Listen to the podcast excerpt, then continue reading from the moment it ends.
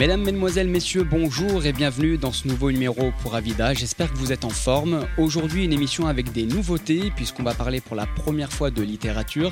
Et à cette occasion, on souhaitait absolument recevoir l'auteur du livre Équipier aux éditions Hugo Sport. Grégory Nicolas nous fait le plaisir d'être notre invité ce soir. Bonsoir et bienvenue Grégory. Bonsoir, merci de m'accueillir dans vos studios. Avec plaisir. Également, vous la connaissiez à la réalisation des émissions pour Avida. Vous allez la découvrir aujourd'hui pour la première fois derrière le micro. Bonjour et bienvenue à toi Valentine. Bonjour. Bienvenue à mes côtés. C'est avec Merci. grand plaisir que je t'accueille. Vous l'avez compris, on va passer la prochaine demi-heure ensemble autour des sujets comme la littérature, le cyclisme et la bonne humeur. Grégory, dans la continuité des premières fois, en 2012, qu'est-ce que l'on ressent quand on a son premier livre édité entre les mains? Ah là, c'est une sensation incroyable. hein. C'est vraiment. euh, en fait, on se dit, voilà, c'est bon, on va avoir le Goncourt, et puis c'est parti, on va être une énorme star. Et en fait, euh, non, c'est pas vraiment que ça se passe comme ça, mais il y a, quelque chose de.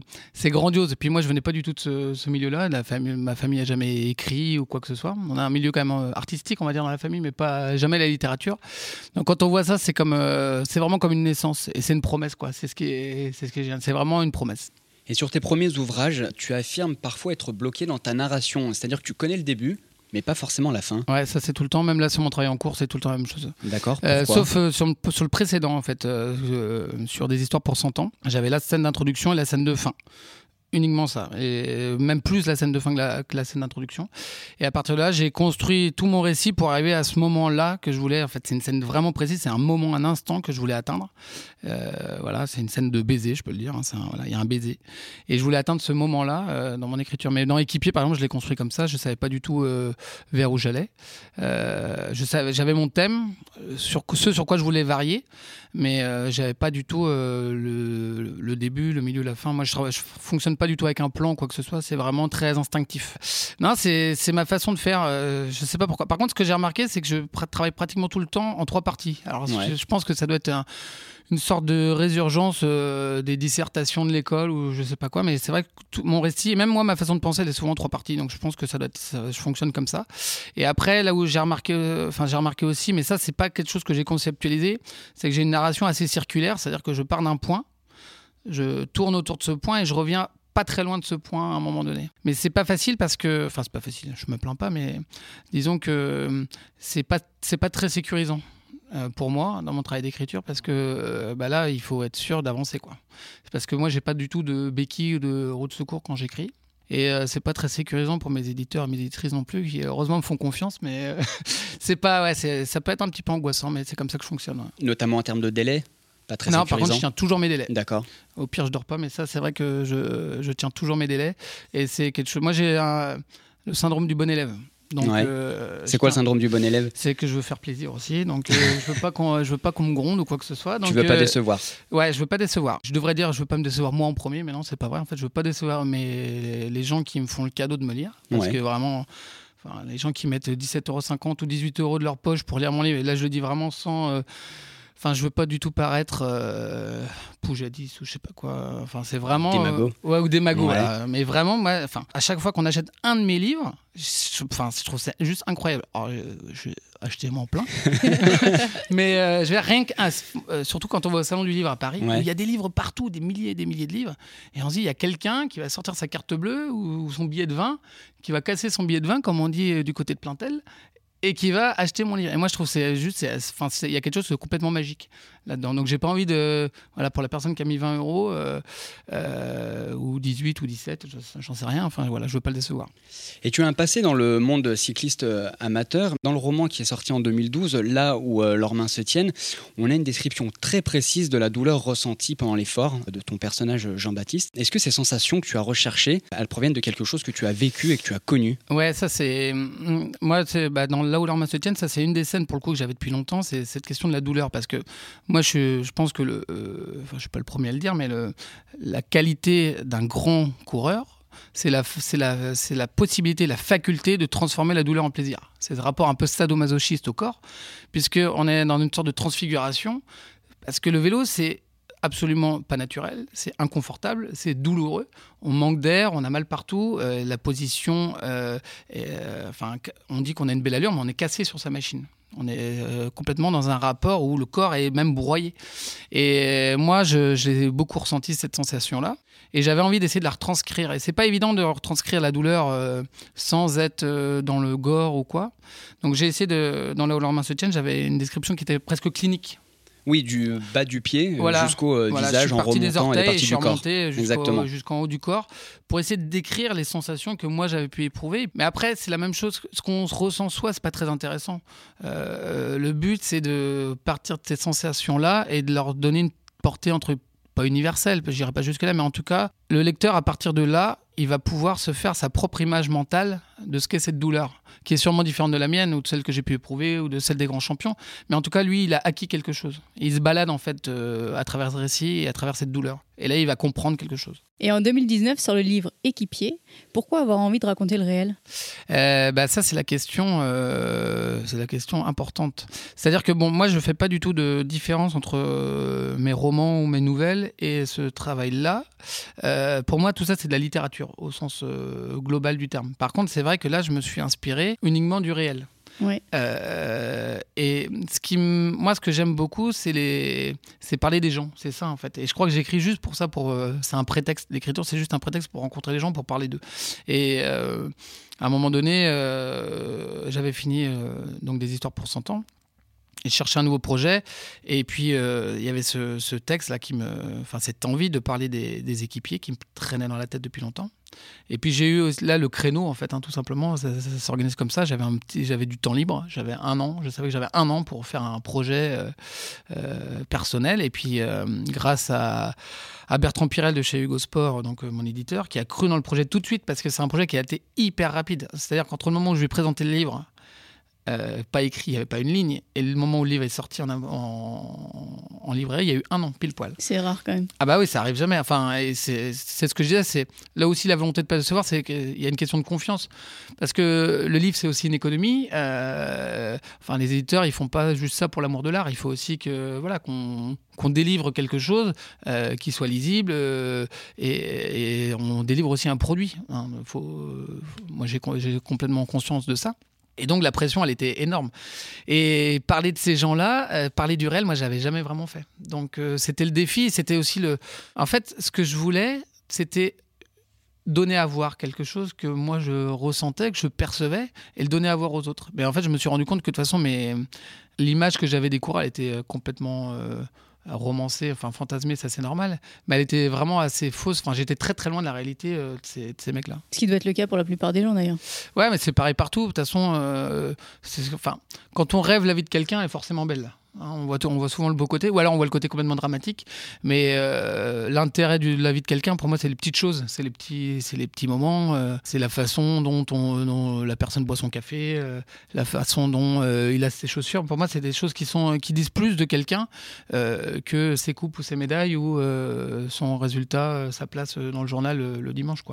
Pour moi, c'est ça qui m'intéressait et, que j'avais envie de justement de donner à voir.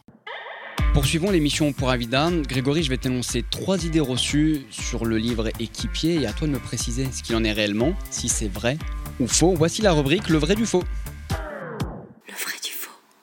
Alors Grégory, vrai ou faux, il existe un lien entre ton style d'écriture, plutôt direct, parfois informel, et ta volonté d'impliquer le lecteur dans l'intimité au plus près de tes protagonistes. C'est vrai. Ça, c'est tout le travail, euh, c'est le travail le plus important pour moi.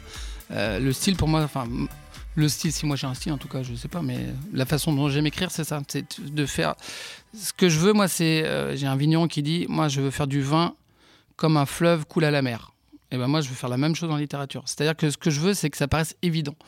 Et euh, la connivence que j'ai pu établir avec les coureurs, euh, je veux la retranscrire avec le lecteur. J'ai envie de lui prendre la main et lui dire Bah écoute, viens avec moi, tu vas voir, je vais te faire découvrir un monde qui est exceptionnel pas forcément génial, mais qui est exceptionnel au sens où il est l'exception de quelque chose. Donc euh, oui, j'espère. Enfin, si c'est si, si le, la technique d'écriture me permet de, de, donner à voir ça au lecteur, bah alors c'est gagné quoi.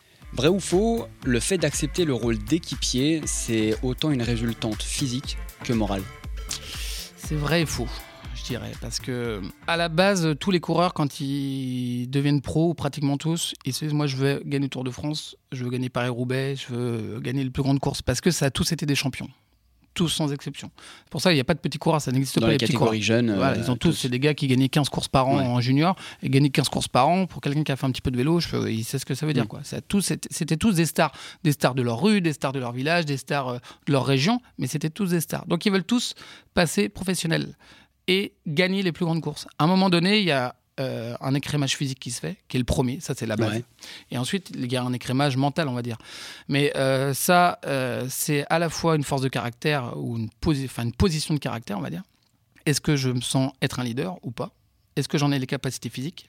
Et ensuite, est-ce que je me sens un équipier ou pas? Est-ce que j'en ai les capacités physiques? Parce qu'il ne faut pas croire qu'être équipier, c'est de tout repos, au contraire. sur Liège-Bastogne-Liège l'année dernière, Clément Chevrier, il, il, fait 250 km à monter, descendre des bidons chauds euh, pour euh, réchauffer euh, Romain Bardet. c'est au niveau des watts, je pense qu'il a développé plus de watts ce jour-là que Romain. C'est un travail de titan. Et donc ça, c'est une position de caractère et une position physique qu'il faut avoir. Donc c'est vrai et faux, on va dire. Vrai ou faux avec le livre équipier, tu ériges des sportifs de l'ombre en héros parmi le commun des mortels. Et moi, je dis que c'est vrai, mais eux, ils veulent pas euh, dire. Eux, ils veulent pas l'entendre. Ils veulent pas modestie.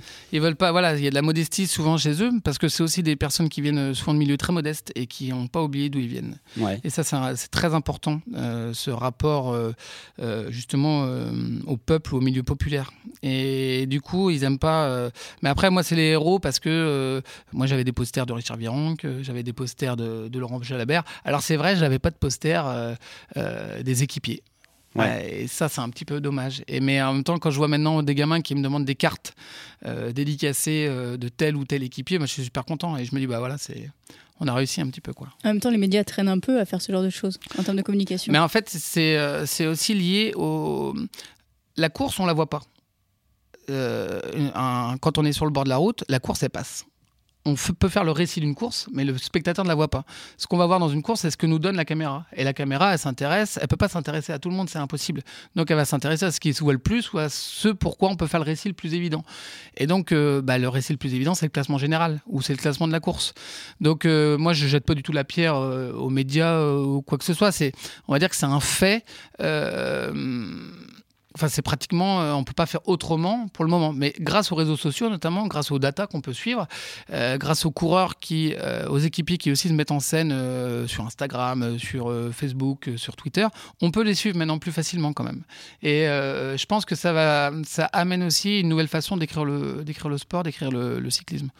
Je pense, par exemple, équipier, moi je suis pas sûr qu'il y a 30 ans on aurait pu l'écrire parce que les gens pouvaient pas, voyaient vraiment, enfin il y avait une moto, un hélicoptère et deux caméras pour euh, expliquer euh, que, enfin, aujourd'hui, quand on voit comment sont filmés les bordures, comment sont filmés les sprints, il y a des caméras partout. partout euh, on peut, les gens, ça leur parle quand même davantage le travail de l'ombre que, que, je peux raconter dans ce livre.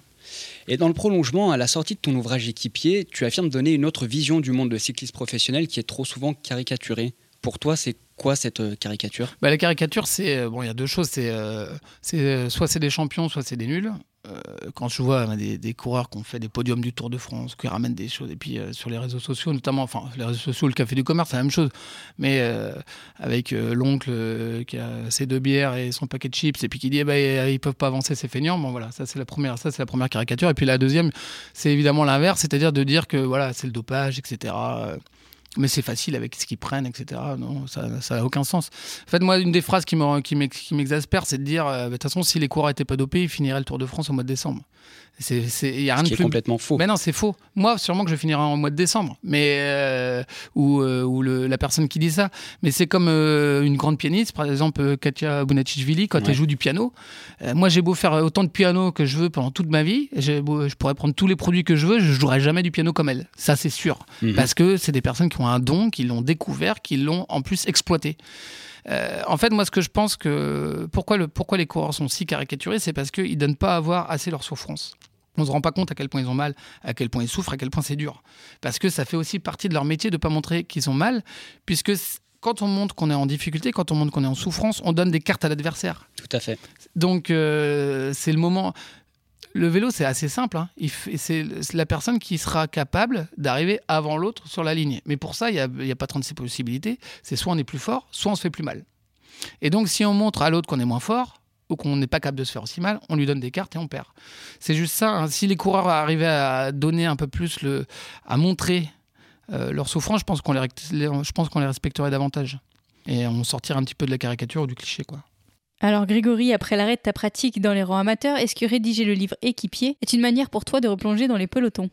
Ouais, ça a été une manière de replonger. Alors, moi, je ne veux jamais remettre un dossard de ma vie parce que, en fait, je me rends compte que j'ai pas du tout l'esprit de compétition. Et euh, remarque, si, je gagnais, peut-être que j'aurais davantage, mais bon.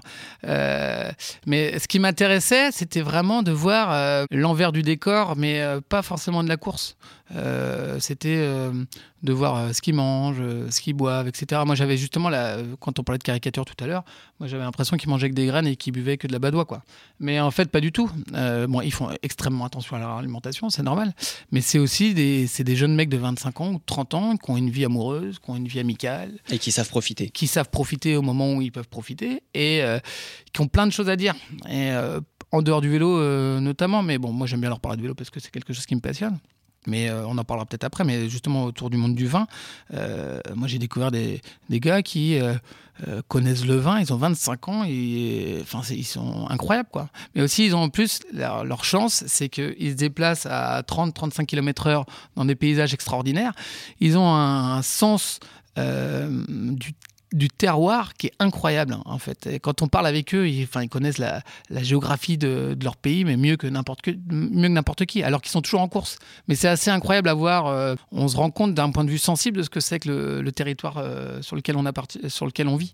Et les coureurs, eux, ils ont la chance de euh, d'arpenter ce territoire pendant 10 ans, pendant 15 ans. Et c'est incroyable. Moi, j'adore ce rapport qu'ils ont euh, à la terre, au sol. Et souvent, on parlait de leurs racines populaires. Ils arrivent vraiment bien à le retranscrire aussi dans la façon qu'ils ont de, parler de, de parler des régions, de parler des terroirs, de parler euh, de fromage, de parler de vin, etc. Ce sont des formidables ambassadeurs des territoires. bah oui, puis le Tour de France aujourd'hui, c'est, je pense qu'il y a autant de gens qui regardent le Tour de France pour les belles images des chapelles et, et, et des, des, bosquets, etc. Alors, c'est un peu la géographie à papa, l'histoire à papa. Je sais très bien. En plus, moi, j'ai fait des facs d'histoire, donc on va me dire, oh là là, on peut pas parler de C'est sûr que ça sort complètement du champ euh, euh, historique ou géographique euh, universitaire. Hein. Donc il y a un côté, comment il s'appelait celui qui a fait métronome Laurent Deutsch. Laurent Deutsch. Alors si je dis ça à mes copains, en plus j'ai un copain qui est docteur en histoire. Si je parle de Laurent Deutsch, il va me dire voilà, t'as pas le droit de parler de lui. Mais la géographie, c'est un peu ça. C'est un peu, enfin le Tour de France, c'est un peu la géographie à la Laurent Deutsch.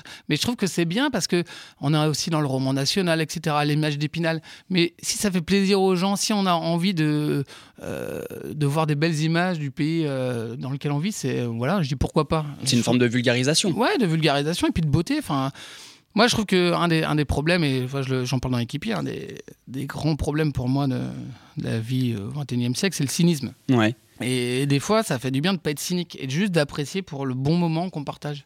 Et c'est ça un bon repas, euh, une belle course, et la regarder sans cynisme, c'est dévorer un plat en regardant celui d'enfant, en se disant voilà, on partage ça ensemble, mais c'est super quoi.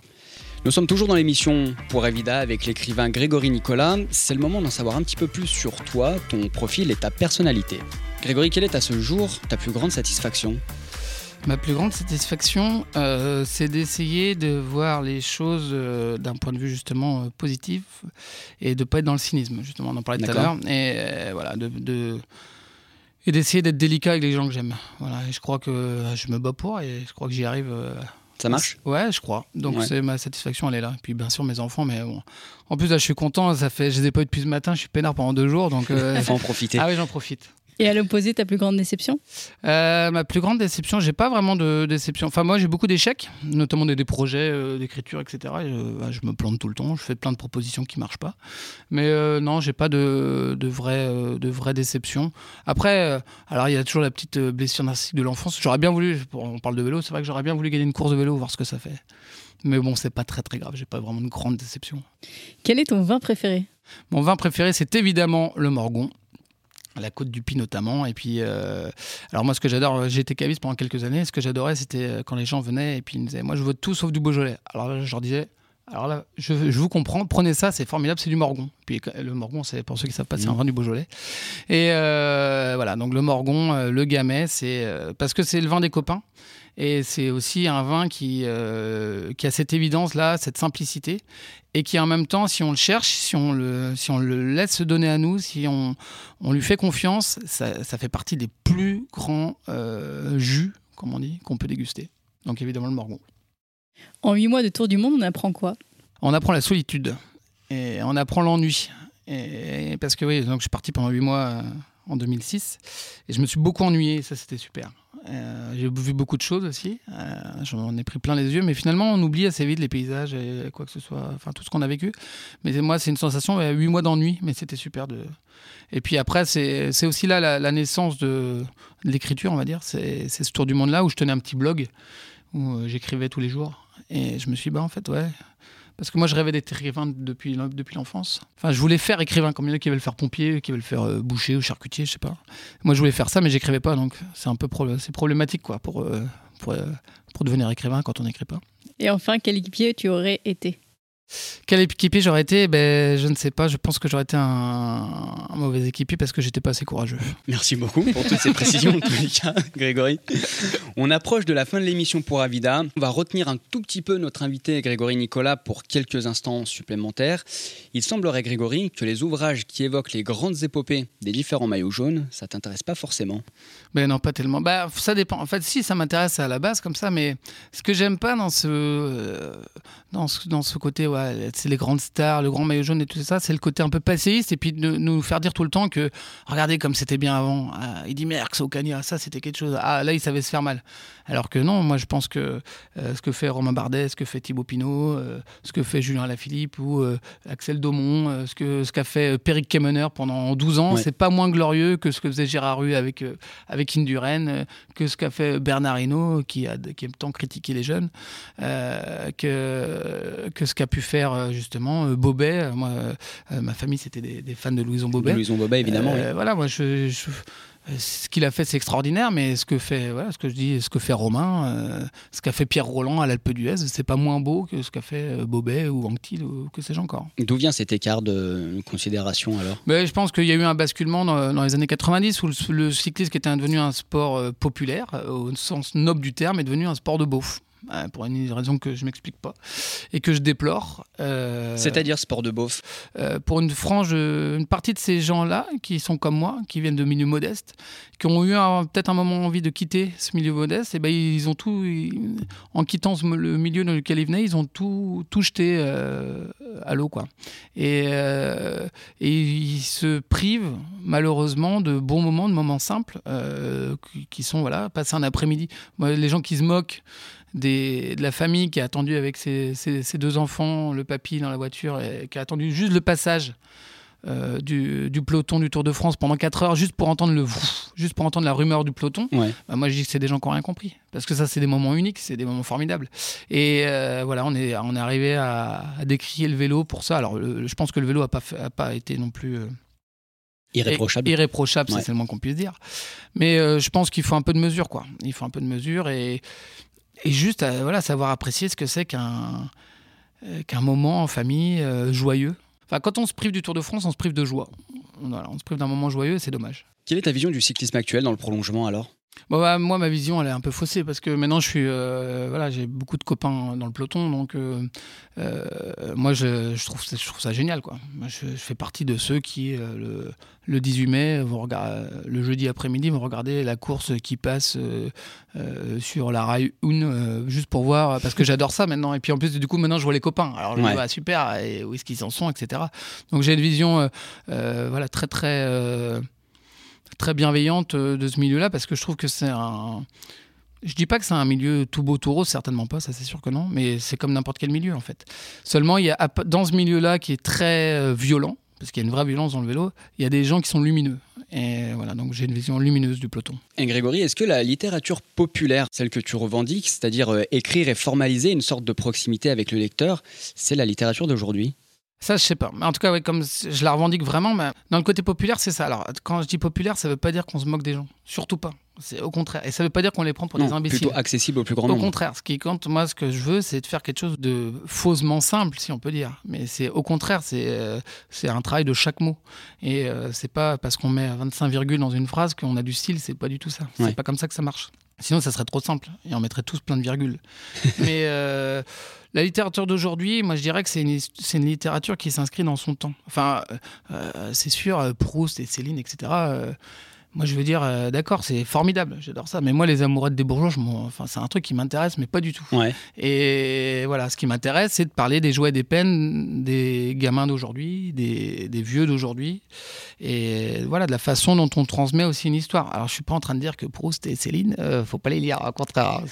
mais euh, voilà, il faut faut juste euh, s'inscrire dans son temps. Enfin, je veux dire, nous, dans la littérature, on n'est pas obligé de singer tout ce qui a été fait euh, au 19e siècle ou au début du 20e. Chacun son époque. C'est pas mieux, c'est pas moins bien. Enfin, c'est sûrement mieux que ce que moi je fais, hein, évidemment. je n'ai pas la prétention d'écrire comme, euh, comme, comme Radiguet, mais moi, j'essaie de faire de mon mieux, tout simplement. Et Grégory, en continuant, est-ce qu'il y aurait une anecdote ou un point qu'on n'a pas abordé que tu aurais souhaité évoquer?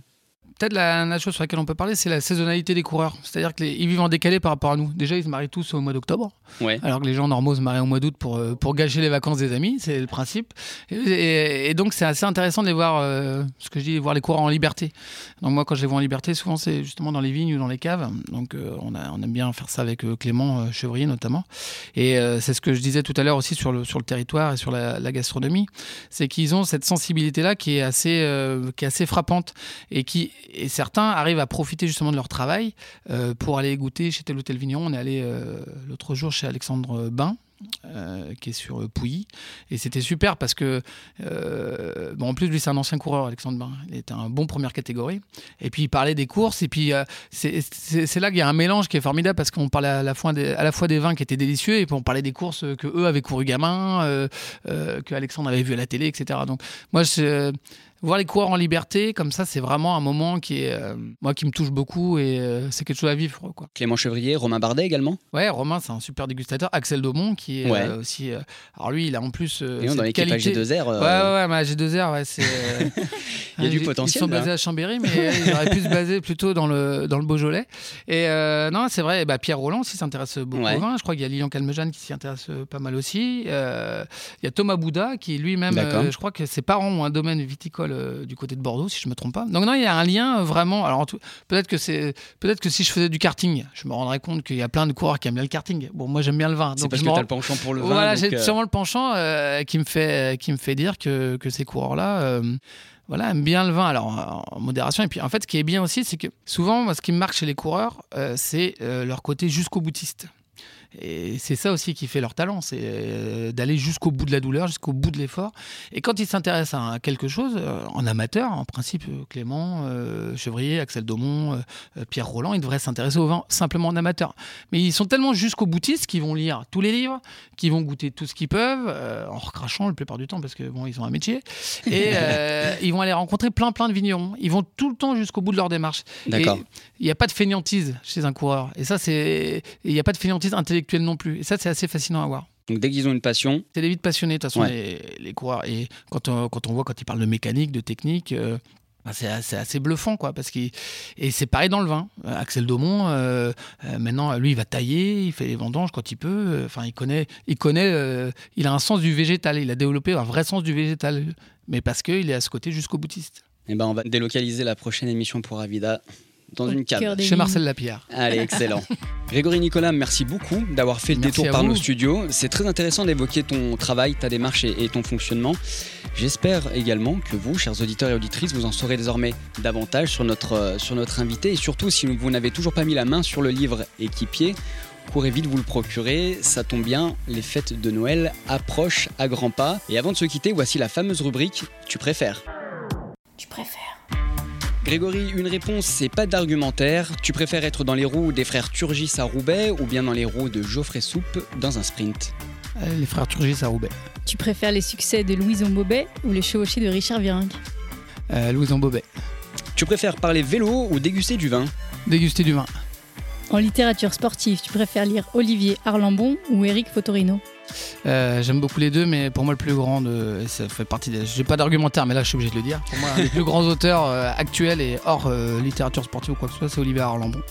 Donc voilà. Et enfin, tu préfères voir l'ascension du Ventoux ou l'ascension du mur de Bretagne? L'ascension du mur de Bretagne, bien entendu. Comme bon breton qui Comme se bon breton. respecte. Très bien, merci encore Grégory pour cet Merci échange constructif. Un point rapide sur ton actu prochainement? Euh, bah, prochainement, non, il n'y a pas vraiment d'actu. Là, je travaille sur un prochain roman qui sortira, euh, la pure fiction en 2021. Donc on quitte l'univers du vélo pour ce roman qui arrive. Voilà, l'en- l'enjeu, c'est pas de vélo, pas de vin. Donc euh, j'espère que je vais y arriver, mais euh, non, non, Gros ça, challenge. ça devrait le faire, mais ça sera quand même une histoire de famille. Et puis euh, il y a la sortie de, hum, de mon précédent livre, donc des histoires pour 100 ans, qui sortira chez Pocket au printemps. En format poche. Voilà, et pour moi, c'est très important le format poche, justement, pour euh, la littérature populaire. Très bien, merci beaucoup. On va suivre avec attention la suite de ces événements. Un grand merci à vous tous, auditeurs et auditrices, pour votre fidélité. Merci beaucoup, Valentine, pour cette première. On se retrouve très prochainement pour de nouvelles aventures. D'ici là, profitez des fêtes, prenez soin de vous, bye bye.